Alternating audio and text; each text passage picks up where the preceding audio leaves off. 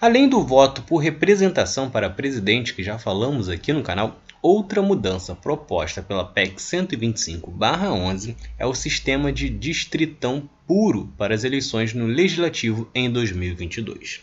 Apesar de ser um nome estranho, a alteração é fácil de explicar. Neste sistema, vencerão para deputado federal e deputado estadual os mais votados. Simplesmente isso. Pode fazer sentido, mas não é uma boa ideia para o legislativo e tem como objetivo enfraquecer os partidos e, especialmente, as defesas de minorias. Sei que quando se fala em partidos no Brasil, uma grande galera torce o nariz, mas não deveria ser assim.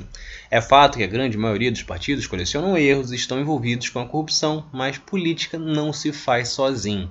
Não se trata de fla-flu, mas você precisa ter um, dois ou três partidos que mais se identifica e compartilha as ideias e propostas. E é por isso que o distritão é um problema. Isso porque, para deputado federal, não é apenas um eleito. São 20, 30, 40, dependendo do estado em que você está. Logo, se um candidato tem um milhão de votos, o chamado puxador de votos, ele tem que levar com ele outros nomes. Isso porque significa que as pautas defendidas por ele são importantes para um milhão de pessoas. Logo, essas um milhão de pessoas precisam ser representadas no legislativo. E a forma disso é entrar junto com ele outros políticos do mesmo partido. Isso porque, sem esse sistema, que hoje é chamado de voto proporcional, podemos vivenciar o seguinte fato. Uma eleição com 10 milhões de votos para 20 cadeiras na Câmara e o vigésimo colocado teve 210 mil votos. Nesta configuração, o partido A recebeu 2 milhões de votos, sendo que o candidato A1 recebeu 1 milhão e 300 mil, o candidato A2 300 mil, o A3 e o A4 100 mil e todos os outros somados 200 mil.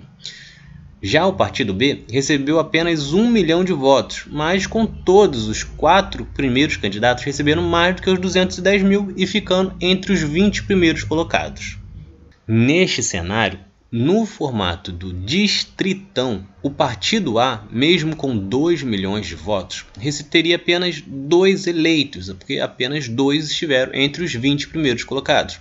Já o partido B teria quatro eleitos, mesmo com a metade dos votos, porque os quatro tiveram mais do que 210 mil votos e ficaram entre os 20 primeiros colocados.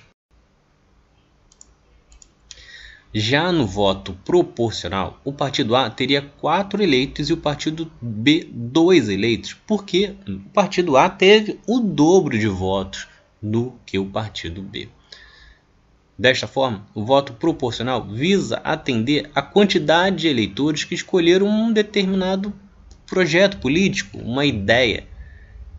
Já no distritão, você teria um milhão de votos que foram para o candidato A1 sendo jogados no lixo pois só bastava 210 mil votos para ele ser eleito.